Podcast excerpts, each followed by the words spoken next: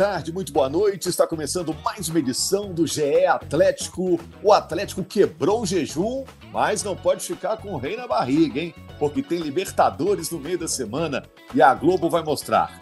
O Atlético derrotou o São Paulo por 2 a 0 no Morumbi, diante de 53 mil torcedores tricolores. Uma grande festa do São Paulo para receber o Rames Rodrigues, para receber o Lucas Moura, mas o Atlético venceu um golaço do Hulk e um gol do Pavon. Eu sou Rogério Correia, estou aqui apresentando o podcast para você, torcedor atleticano, para a massa do Galo. Estou com o Henrique Fernandes, nosso comentarista, com a Carol Leandro, que é a voz da torcida no nosso podcast, representa a massa atleticana, e a Laura Rezende, do GE. Globo, a nossa página na internet. O Matheus Andrade está na edição do podcast. Vou fazer uma perguntinha para vocês, primeiro para saber se está todo mundo ligado, gente, mas vocês vão responder só com esse nome, hein? Vou citar três nomes, vocês respondem só com esse nome, hein? Quem foi mais celebrado no vestiário do Atlético depois do jogo? Hulk, Felipão ou Matheus Mendes? Hulk. Hulk. É, Filipão. Carol tinha que ir oh, ao mas... contrário aí. Mas quem conhece resenha de vestiário sabe que o Hulk foi celebrado e zoado, hein? Ah, Pelo é gol verdade. É. Verdade, mas acho que o Matheus Mendes foi bem felicitado lá no vestiário, menino, né? Ficou 900 dias sem jogar, entra nessa fogueira, foi um dos responsáveis pela vitória atleticana. Eu tenho perguntas aqui para vocês, gente, perguntas para você que está acompanhando o podcast também e raciocinando, hein? A vitória sobre o São Paulo aumenta a chance de uma vitória sobre o Palmeiras? Ou não tem nada a ver brasileiro com Libertadores? O Hulk hoje é o brasileiro vivo que melhor cobra faltas no futebol profissional, jogador em atividade. Matheus Mendes, o goleiro, é, foi uma grata surpresa ou você já esperava uma grande atuação? O Galo fez certo em escalar força máxima? E agora, quem deve ser o cobrador de pênaltis? O Pavon, que bateu ontem, ou o Hulk, que vinha batendo? E é claro, vamos falar do jogo contra o Palmeiras na quarta-feira, pela Libertadores. O que, que o Atlético pode repetir na quarta-feira? A escalação vai ter uma mudançazinha, né? O Everson deve voltar. Vamos começar falando do jogo, Laura, Carol, Henrique. O jogo contra o São Paulo, que foi o jogo que tirou o jejum aí do Felipão, né? O Felipão agora está com, com barriga cheia, ganhou uma gordurinha aí. É, e era muito importante ganhar esse jogo, né, Rogério? Primeiro, um abraço a todos. É porque é o jogo que precede a partida mais importante do ano, que vai ser na quarta-feira. Vamos lá, vamos por partes, né? com muita calma. É... A vitória contra o São Paulo ela é preciosa, é importante, é muito celebrada. Eu acho que a atuação teve um monte de coisa boa, que a gente vai destacar aos pouquinhos aqui ao longo do, do, da edição de hoje. Principalmente, defensivamente, o time do Atlético, para mim, se portou muito bem. Eu acho que, diante da pressão que o São Paulo fez, aquele início de segundo tempo de São Paulo muito forte, depois que o Lucas Moura entrou, entrou bem na partida, né? O Galo aguentou firme, né? Usando o Igor Rabelo para mim numa grande tarde, usando seus laterais é, muito seguros defensivamente. O Arana para mim fez um desde a volta um dos seus melhores jogos, né? Muito firme nas disputas, conseguindo até ser uma válvula de escape no segundo tempo importante. Acho que o Saravia também fez um jogo seguro. É, os volantes cresceram de produção à medida que o time foi se estabilizando na segunda etapa, né? E acho que o Filipão trabalhou muito bem na mexida que fez quando coloca o Patrick no jogo, tirando o Johan, e o Patrick vira um ponta com o Paulinho por dentro, sendo um meio atacante, encostando mais no Hulk. Isso é bom para o Paulinho e é muito bom para o time, porque o time ganha a saída rápida na esquerda com o Patrick e tudo de bom praticamente que o Galo fez no segundo tempo passou pelos pés desse jogador, que a gente tem que olhar com muito carinho para quarta-feira e daqui a pouco a gente fala sobre isso. Mas eu acho que. Você acha, um... você acha, Henrique, que o Atlético voltou a jogar num 4. É... Um 4-4-2. Ou 4-4-2, é, que era o, vejo... como usava o Cudê? Eu vejo muito 4-2-3-1 nesse time do Filipão, o Rogério. Muito. Eu acho que o Filipão prefere esse sistema. Né, com o Johan ou com o Igor Gomes ali por dentro, às vezes o Zarate, que não está disponível, não deve estar tá para a quarta, é, sendo esse meio amador. Né? É, e com o Paulinho fazendo esse papel no segundo tempo. Mas o Paulinho, como meio armador, um meio armador que vai querer mais área, que vai buscar mais a tabela com o Hulk, e a gente aqui não está ficando louco, não estamos esquecido a ponto de, de não nos lembrarmos do que a gente falava dessa dupla no começo do ano, né? Como eles têm uma, um, um entrosamento natural. Acho que um puxa o outro para cima. Então, acho que o Patrick foi um cara importante, a entrada dele no segundo tempo, e aí trabalho bem feito do Filipão. Mas a gente tem que pensar que o jogo acabou sendo muito condicionado por um gol muito cedo e um gol atípico do futebol. Né? Não é comum você ver um gol de falta, mesmo com um batedor excelente como o Hulk. Eu acho que teve uma contribuição do Rafael, ex-goleiro do Atlético, ex-goleiro do Cruzeiro, goleiro hoje do São Paulo, mas tem muito mérito do batedor também. Ali, se você não põe potência na bola, se você não passa o problema para o goleiro, como o Hulk costuma gostar de dizer nessas faltas, é, o goleiro defende com naturalidade. Você tem que causar dificuldade. E esse gol, para mim, condicionou bastante o jogo, assim como o pênalti, que sai num momento fora do contexto do jogo. No momento que o cara era muito pressionado, tinha poucas saídas, consegue sair bem com o Patrick. O Lucas, para tentar ajudar a defesa, né? não é a dele, né? É um jogador de frente. Se atrapalha num lance, faz um pênalti desnecessário. Há alguns penais que são na disputa de bola, alguns que são para matar a jogada. Foi um pênalti todo fora do contexto do jogo. E o Pavon crava para mim ali matar o jogo, porque o Galo é, cresce a partir dali o São Paulo murcha a partir dali. Né? E aí, os minutos finais, o Atlético tinha que ter feito até o terceiro gol, que o Hulk perdeu, não sei como. Mas é um jogo que foi muito condicionado pelo gol cedo. E é um cenário muito diferente do que a gente vai ver na quarta-feira. Por isso, eu ressalto o bom desempenho defensivo como algo que dá para levar para a Libertadores e principalmente o retorno da confiança. A confiança dos defensores que podem suportar uma pressão do Palmeiras se ela vier na quarta, e a confiança do time, né, Rogério? Porque você vem 10 jogos perdendo seguidamente, às vezes jogando bem. Você precisa acreditar que você é capaz de ganhar. Você precisa acreditar que você é capaz de construir o resultado que precisa na quarta. E isso veio no Morumbi, e para mim isso é o que o Galo tira de mais precioso dessa rodada.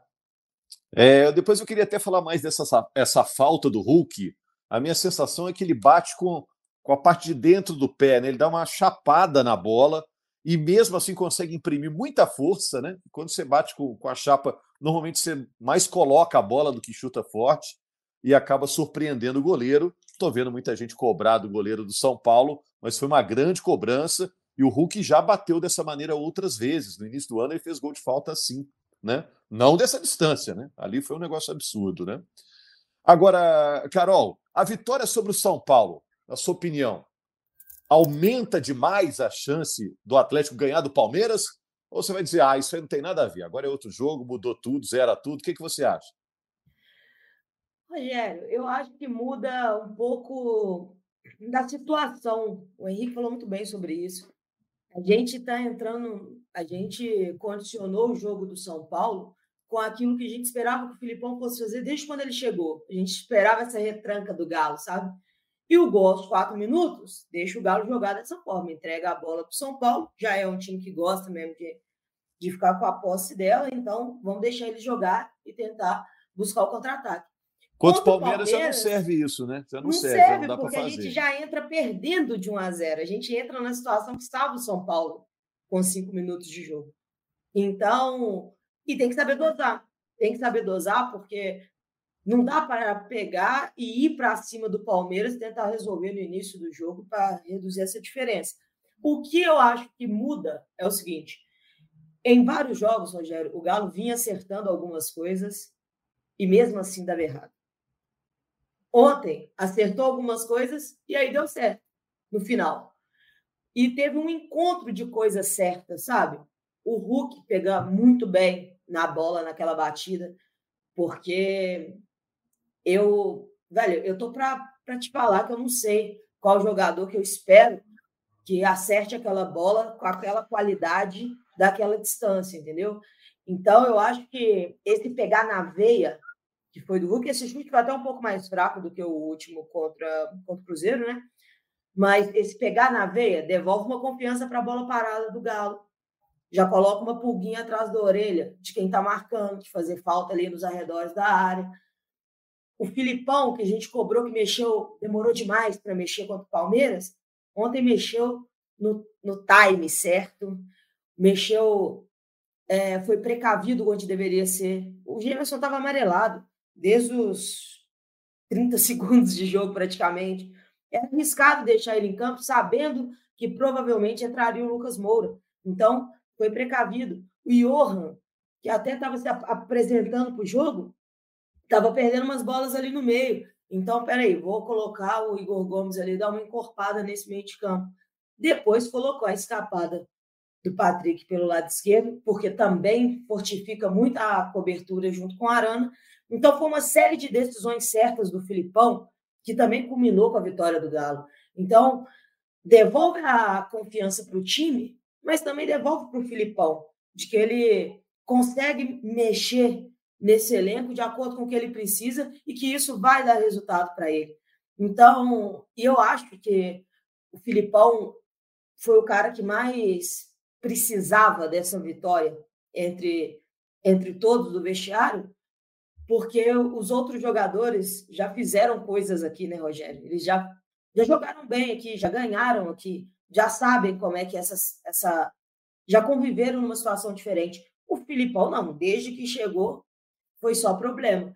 Então, esse respiro, Rogério, é, eu, eu acho que foi só isso, foi só um respiro para a gente não entrar na Libertadores como com a corda mais apertada do que ela já está.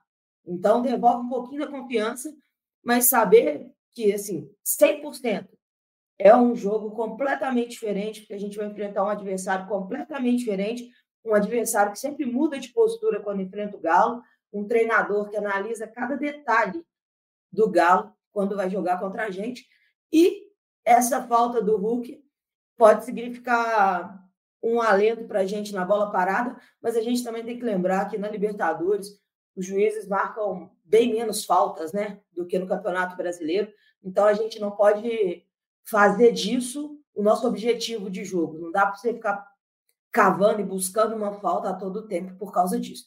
O Galo tem que ir, tem que jogar bola. E o primeiro, a primeira coisa que eu acho que o Filipão vai tentar quarta-feira é segurar a pressão inicial e fazer a defesa do Galo não sofrer tanto, apesar da pressão que deve vir com o Palmeiras. E depois, com o equilíbrio do, do jogo, aí sim tentar ir para frente. Eu acho que o desenho é bem diferente, mas tomara que o resultado seja o mesmo. Laura, foi uma surpresa o Felipão escalar o time titular, né? Porque só o Everson não jogou, né? O resto estava todo mundo lá. Os grandões estavam todos lá, né? Ô, Rogério, eu acredito que, até que não, porque depois do jogo quarta-feira, ele foi questionado na coletiva se ele iria com o time mesclado, reserva, e ele falou que eram mexidas pontuais. Então, eu, ele já sabia que não teria o Zarate. O Zarate possivelmente não vai estar disponível para quarta-feira também, pela apuração que eu fiz. Está em Belo Horizonte, não deve se juntar à delegação para essa partida. Sabia que não tinha o Everson, então, assim, acho que foram é, essa essa, ele já tinha falado que seriam mexidas pontuais e por problemas, acho que não foi uma surpresa, não. E falando do Hulk, Rogério, só voltando aqui, é, o Hulk chegou a oito gols de falta é, no Atlético. É o clube que ele mais marcou gols de falta na carreira. O Hulk que tem uma história é, muito grande no futebol. E agora o Atlético também, mais um recorde com a camisa do Galo, sendo o time que mais gols marcou de falta. E acho que o jogo de quarta-feira vai ser muito, muito diferente do, do jogo de, de ontem, mas acredito que essa vitória para o Atlético, eu concordo demais com o que a Carol falou. Chegar quarta-feira sem ter vencido ainda seria muito pesado psicologicamente para o Atlético, muito pesado. Essa vitória dá um retorno de confiança e dá um respiro para o Galo conseguir é, tentar reverter esse placar quarta-feira lá na casa do Palmeiras. E aí eu pergunto ah, sobre faltas, Henrique. Tem algum jogador brasileiro, profissional, em atividade, é, que está batendo falta igual o Hulk? E tem poucos jogadores hoje brasileiros que pegam na bola é. e você fala, ah, meio gol, né? ou alguma coisa muito importante vai acontecer numa cobrança acho, de falta. Acho que o Hulk não chega tanto, né? Porque antigamente a gente tinha uns cobradores, né, Rogério? Pô, o Zico, quando tinha falta perto da área ali, você já contava certo que era gol do, do Flamengo, ou da seleção brasileira. Quando você tinha Marcelinho Carioca, por exemplo. O Rogério chegou eliminado com um gol incrível. Rogério Ceni, ótimo. É, eram caras com aproveitamento é. maior. Eu acho que. Vão, vão até amanhã citando aqui uns caras assim. É. Essa, essa queda de, de número de gols de falta, para mim, se deve muito à melhora dos goleiros. O que o Hulk faz é confiar muito na batida dele. Né? Eu, eu gosto muito da teoria que ele mesmo elaborou do. Eu passo o problema para o goleiro. É claro que vai ter a falta mais próxima, que ele vai bater buscando uma precisão maior, tirar do goleiro mas mesmo as distantes, ele passa o problema para o goleiro. E isso, isso é legal. Acho que mostra que ele, que ele tem uma confiança muito grande em fazer essa cobrança e, e que isso pode ser crucial para o Atlético. O Galo tem três gols de falta no campeonato. Né? Tem um do Johan contra o Curitiba, o do Clássico e o de domingo. É, os e a times... de domingo é bem parecida com a do clássico, né, o Henrique? Não, é, do clássico o... é mais, é, é, mais, foi mais baixa, né? Também assim, tem, tem Não, uma diferença. A, a posição, é, a posição é, é isso. A posição e aí, é. O, o Rafael Cabral não, não, coloca barreira e o Rafael ontem não confia. coloca dois o, caras. O Rafael também. demora aí. É, eu, agora sim, o que eu estava trazendo de dado é que o Galo tem três gols de falta. Não há nenhum time que tenha dois. Você tem alguns times que tem um e vários sem gol de falta ainda no campeonato. Então, é, no ano, tem... o Atlético tem cinco, né? São é. cinco, é. né? Se você tem isso para oferecer também, né, Rogério? Isso, poxa, é crucial, é decisivo, é definitivo para muito jogo, né? É, eu acho que, assim, só para a gente trazer outro tema que está relacionado ao jogo, que, que você perguntou também, sobre escalar a força máxima. Eu acho que a ideia do Filipão também era, além de resgatar a confiança e preparar melhor, mesmo sabendo que tem um custo físico para o jogo de quarta, lembrando que o Palmeiras poupou quase o time inteiro contra o Fluminense, no sábado, jogou um dia antes, poupou quase o time inteiro. É, o Filipão também olha para o brasileiro, né? O Atlético precisava dessa vitória para se distanciar de zona de rebaixamento, se recolocar numa posição firme de meio de tabela. Porque é impensável esse time brigando contra o rebaixamento e estava começando a virar o cenário, né? E numa rodada que teve algumas vitórias aí de, de times lá de baixo incômodas. O Goiás ganhou, o Bahia ganhou. Então, assim, era importante para o Galo novamente passar algumas equipes, colocar mais equipes entre ele e a zona de rebaixamento. Isso Até porque, né, Henrique? Na quinta-feira, o torcedor do Galo vai bater na madeira aí, mas na quinta-feira pode sobrar só o brasileiro. Né? Claro. Então aí perfeito. tem que pensar em, em Libertadores, tem, ou, é. Ou, enfim. E aí tem que olhar para a vaga de cima, né? Para o que é. você tem que buscar lá em cima no campeonato. Hoje o título a gente tem reiterado já algumas rodadas, é praticamente impossível, mas a vaga direta na Libertadores passa a ser o objetivo é, dentro do segundo turno do campeonato. Então foi uma pontuação também muito importante. Uma vitória que poucos times vão ter, essa do Morumbi contra o São Paulo. Só o Palmeiras tem além do Atlético. Então foi muito importante também para o brasileiro. Agora só, Carol, quem deve ser o batedor de pênaltis? Eu estranhei quando o Hulk deixou o Pavon cobrar.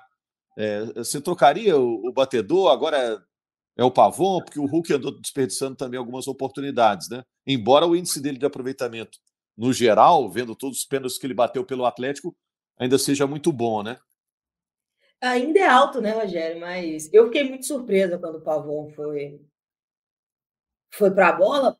Eu esperava realmente que fosse o, Hulk a bater, mas não sei se já é treinamento, se foi o Hulk, assim como ele fez com a braçadeira de capitão, é, abrindo mão em algum ponto que ele era questionado, ou se também foi para o Pavon fazer o gol e também fazer parte dessa retomada da confiança dele. É o motivo, eu não sei.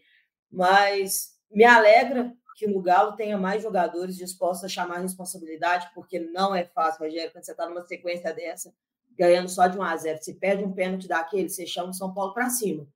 Então, tem que ter coragem para pegar, botar a bola debaixo do braço e bater. Então, me alegra que tenha esse cara e que o Hulk seja esse cara sem nenhuma vaidade, né? Porque por ser o craque do time, muitos brigariam para bater. Só me alegra ter mais boas opções de, de batedor, mas se eu fosse escolher um batedor no Galo, ele seria com certeza o Hulk. E, e, sobre a falta, a Laura citou né, que o Rafael Cabral não colocou barreira, o Rafael de São Paulo colocou dois, eu acho. O próximo Rafael que o Galo enfrentar ele vai colocar logo um 5, porque eu acho que o problema do Hulk dessa distância é o nome do goleiro adversário. Que é. não um Rafael Quem dera fosse lá. Rafael Everton. Guarda, hein? Deus. eu vou ver se não é o Everton Rafael o nome dele. É, tem que olhar. Tem que olhar. Quem dera se fosse, né? Agora, e eu vou falar do goleiro do Galo, então, que foi muito bem. Todo mundo estava preocupado, o menino não jogou esse ano ainda, não tinha jogado no ano passado, né, Laura? E ele é jovem ainda, né? Tem 24 anos, foi bem, assumiu a bronca lá. Mas, é... Rogério, a questão do Matheus Mendes, o Atlético já tinha emprestado ele para o CSA em 2020. Ele tinha feito uma boa campanha no CSA na Série B, justamente para pegar ritmo. Sabia que o, que o Matheus não, não ia ter chance agora no Atlético. E aí, mesmo eu acho que o goleiro, tanto tempo sem jogar, não interfere tanto como um jogador de linha. Pode ser que o tempo de bola ainda careça de algumas é, melhora com, com ritmo de jogo, mas eu acho que ele assumiu e deu conta do recado, acho que está treinando super bem e mostra que caso Everson não possa jogar, o Atlético tem um goleiro reserva que dá conta sim. E acho que o empréstimo dele para o CSA na Série B de 2020 fez muito bem para ele. Ô, Laura, você falou agora igual o Filipão, dando aquela esticada na vogal. Caso ele não possa. Aqui, mas é, olha só a média dele agora. Ele tem quatro jogos pelo Atlético, é pouco, né? Mas tomou um gol só nesses quatro jogos.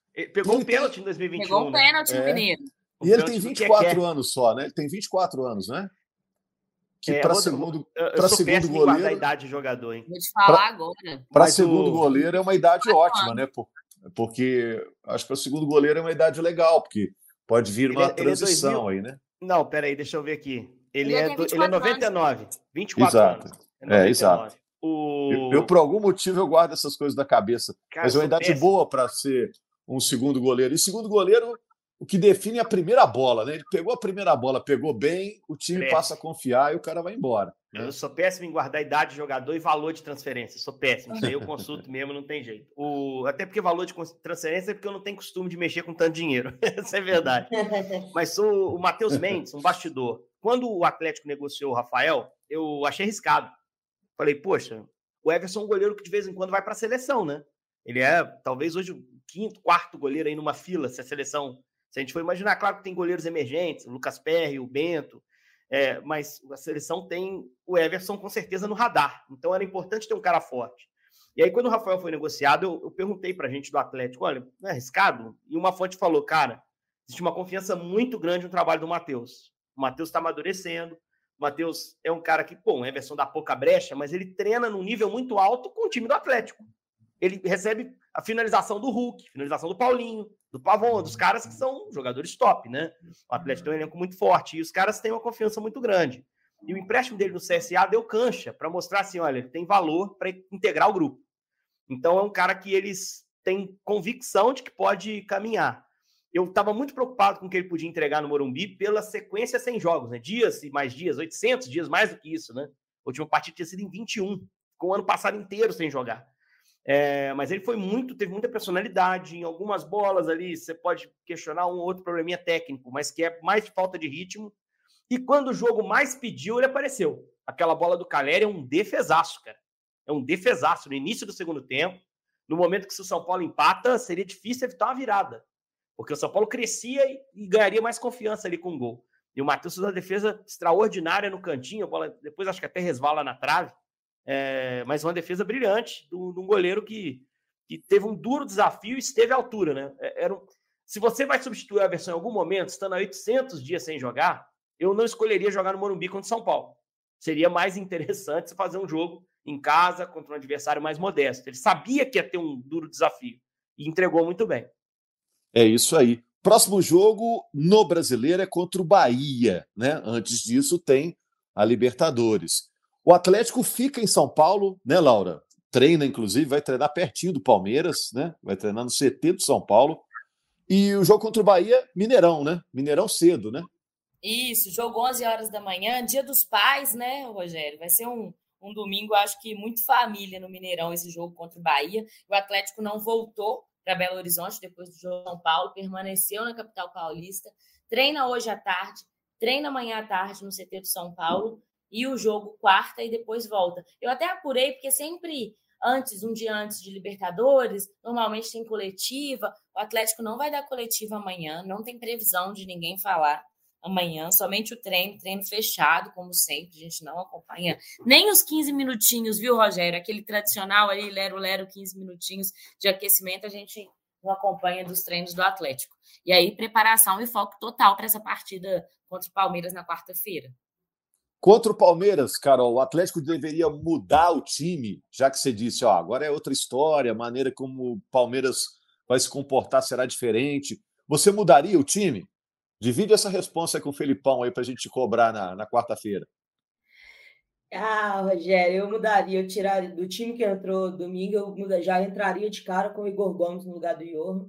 Já dava essa encorpada aí no, no meio de campo, ganhava uma alturazinha também na bola parada. E de resto, eu duvido muito que tenha outra alteração que não, que não seja essa. Eu acho que o Lemos ontem também fez uma boa dupla no segundo tempo com, com o Rabelo, mas na cabeça do Filipão, a dupla dele é o Rabelo e o Gemerson. Então, acho que ali não, não vem mudança, mas o Igor Gomes deve ganhar essa vaga no meio para dar essa encorpada a mais. E caso no segundo tempo o Filipão esteja precisando de atacar um pouco mais, ou então de, de buscar essa bola para ataque com maior facilidade, aí sim devem estar Pedrinho, Johan, para dar uma qualidade nessa, nessa transição. Mas eu acho que, de princípio, o Igor Gomes é mais a cara desse jogo de, de quarta-feira. E vocês aí, Laura, Henrique? Ah, eu torço para que o Filipão tenha um coelho nessa cartola aí, Rogério. E. Ô, esse é o momento dele, cara. É, o Filipão é o cara das Copas. A vida inteira sustentou muito nesse tipo de competição, construiu sua história vencedora. Ganhando Copa do Brasil lá atrás, com um enorme azarão que era o Criciúma. Depois ganhou Libertadores por dois times diferentes. Poucos caras podem dizer isso, né? Em contextos diferentes. Grêmio em 95, Palmeiras em 99. É, é um treinador de Copa do Mundo. Em Copa do Mundo, uh, quem for mal intencionado vai pensar no 7 a 1 Eu prefiro pensar que esse cara sempre que jogou Copa chegou na semifinal. Né? E para você chegar na semifinal, você tem que passar por esse tipo de jogo de quarta aí. O jogo escamoso, jogo difícil, jogo que você tem coisas contrárias a você. Então, é copeiro. Filipão é copeiro. Eu acho que ele pode preparar alguma coisa. E é bom que o Palmeiras pense, quando estiver entrando em campo, que no banco de reservas do Atlético tá o cara que tirou eles no ano passado lá dentro, né? É, o Filipão era o treinador do Atlético Paranaense, afinal de contas. Ele foi num contexto diferente, tinha ganhado 1 a 0 o jogo de ida, jogava pelo empate, passou assim. Mas ele foi o cara que, que lá dentro conseguiu tirar. E eu não preciso falar pro, pro torcedor do Palmeiras quem é o Filipão, porque ele é ídolo lá, né? O torcedor do Palmeiras uhum. sabe quem é esse treinador. E, e, e, o respeita. Ele, ele já levou esse time adiante em muitas outras campanhas. Então, acho que, que é o momento dele. Eu torço para ele trazer alguma coisa diferente. Claro que não dá para mudar muito drasticamente. A Laura citou, eles vão ter paz para trabalhar internamente lá, é, mas muito pouco tempo. Né? Então, por isso eu estou achando assim que se for pintar alguma surpresa na escalação, o Patrick, que foi um cara que para mim impactou muito no jogo contra o São Paulo e que muda ali duas peças de frente, que podem criar. Mas ele, ele botaria o Patrick no lugar de quem? No lugar do Johan. Como entrou no jogo? O Johan sai no intervalo entre o Patrick e o Paulinho, vem para a posição central. Gostei da mexida. E eu assisti no jogo, assisti o jogo nessa segunda pela manhã. Eu estava no jogo do Cruzeiro, eu não consegui ver o jogo do, do Galo com atenção. É, e eu falei, nossa, como o Patrick entrou bem. Acho que quando eu for gravar o podcast, quando eu for participar da, da programação, eu vou elogiar o Patrick. Mas elogiar o Patrick é meio roubada, né? A torcida tá brava com ele. Deixa eu ouvir outras opiniões. E, poxa, um monte de gente enxergou da mesma forma, que ele entrou muito bem, né? Não que eu vá adequar o que o torcedor pensa, né? Eu ia elogiar o Patrick de qualquer forma, mas eu queria sentir qual seria o impacto. E eu senti muita gente entendendo que o Patrick fez um bom jogo, né? Entrou muito bem. E é assim que tem que ser. Como o Filipão disse na coletiva, jogos assim, quando o time ganha, vitórias importantes como essa, você ganha mais jogador no elenco. Né? E eu acho que ele estava pensando no Patrick. O Edenilson também, que entrou no jogo, o Filipão também gostou. Eu acho que ele está pensando nesses caras, que são caras de peso que você não pode descartar. Ainda tem muito jogo pela frente na temporada. Então, é, é uma surpresa, que não seria tão, tão surpresa assim, porque jogou na, no domingo, mas que eu estou imaginando que possa entrar na quarta, Rogério. É, algo para fechar, é, Laura, em relação a, a esse jogo de quarta-feira, o que, que vocês estão apurando aí no GE. Globo para a gente fechar a conta aqui? Ô, Rogério, a gente está trabalhando muito sobre em cima de, das vitórias do Atlético no Allianz, né? É, e aí eu entro aqui num passado recente, o Atlético tem um, uma única vitória lá. Então vai ter que trabalhar muito para reverter esse placar. Acho que tem tudo para isso, principalmente depois dessa vitória contra o São Paulo. A gente espera aí alguma novidade, talvez, de treino, mas o Zarate, que eu apurei, possivelmente, bem provável que não vá mesmo, era uma dúvida que a gente tinha se o Zarate vai se encorpar a delegação que está em São Paulo. Pelo que eu apurei, não, continua fazendo fisioterapia em Belo Horizonte. E aí vai a mexida que a gente acabou de comentar aí no meio de campo, o que, que o Filipão vai tirar da cartola para montar esse time e conseguir essa classificação, o que vale muito para o Atlético, e aí entra no planejamento do ano, porque o Atlético tem, tinha o planejamento de chegar pelo menos às quartas de final da Libertadores e às quartas da Copa do Brasil. Já saiu da Copa do Brasil, que impacta muito financeiramente para o clube. E agora pode impactar novamente caso saia de forma precipitada da Libertadores também. E a gente sabe que o ano do Atlético, o ano financeiro, os últimos anos tem sido complicado e a gente falar de dinheiro é importante também. É, e falar de dinheiro, de impacto de final de ano, depois do impacto causado pela visita da Carol Leandro à Arena do Galo, para manter o nível. Em dezembro tem Paul McCartney lá, viu, Carol? 3 de dezembro. É só é de qualidade, hein?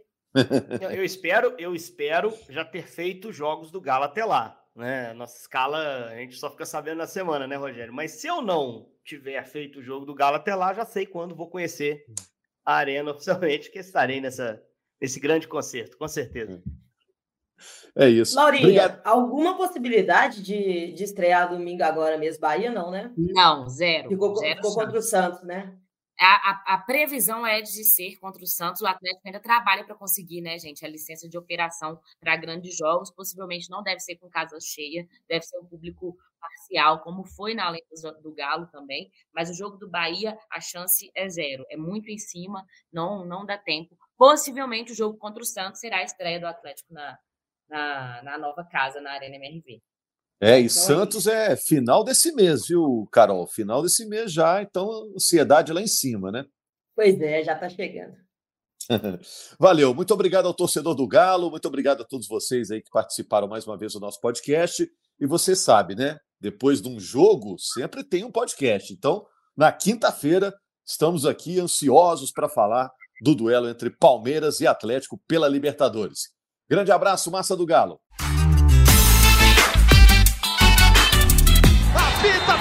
Última vez. Deu.